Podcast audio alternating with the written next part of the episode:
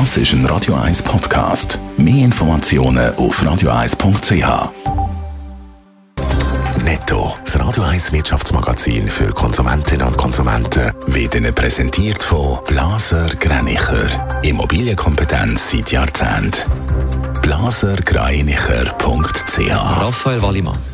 Die Arbeitslosenquote ist im August leicht gestiegen. Laut dem Staatssekretariat für Wirtschaft SECO sind Ende Monat knapp 90.000 Leute arbeitslos gemeldet gewesen. Die Arbeitslosenquote ist von 1,9 auf 2 Prozent gestiegen. Im Vergleich zum letzten Jahr ist die Quote aber gesunken.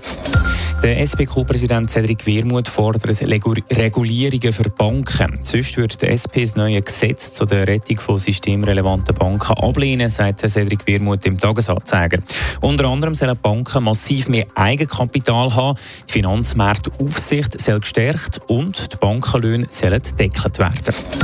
Wegen der steigenden Preise fordert Caritas eine bessere Sensibilisierung für Armut in der Schweiz. Die steigenden Preise können laut der Caritas die Armut im Land verschärfen. Vielen Schweizerinnen und Schweizer sind aber nicht bewusst, dass es auch in ihrem Land Armut gibt. Die Schweizerische Post muss sparen. Über 40 Millionen Franken sollen in den nächsten Jahren eingespart werden. Auch Jobs sind in Gefahr. Raphael Wallimann, wie dramatisch ist die Situation? Insgesamt sind es 42 Millionen Franken, die die Post muss oder will sparen. Über das Sparprogramm berichtet heute der Blick. Die Post selber sagt zwar nicht, wie viele Stellen könnten abgebaut werden. Experten gehen bei einer Sparübung von dieser Größe aber davon aus, dass etwa 300 Stellen gefördert sind. Das Mal sind aber nicht Stellen der Briefträgerinnen und Päckchensortierer betroffen, sondern von Verwaltungsangestellten.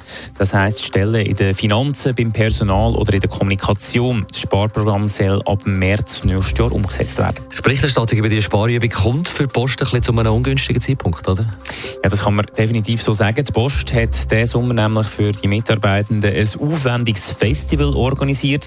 Eingeladen sind Stars wie der DJ Bobo oder Stefanie Heinzmann. Viele Postmitarbeitende sind aber gar nicht dort erschienen. Das Festival hat ein Budget von 3 Millionen Franken gehabt. Dazu kommt noch eine 70 Millionen Franken Investition für die Nachhaltigkeit in einen Wald in Deutschland, wo Experten auch nicht sicher sind, wie viel das bringt. Gleichzeitig müssen ein Sparprogramm verkünden, ist nicht ganz einfach.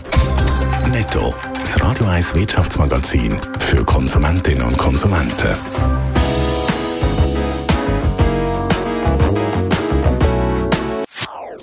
Das ist ein Radio 1 Podcast. Mehr Informationen auf radio1.ch.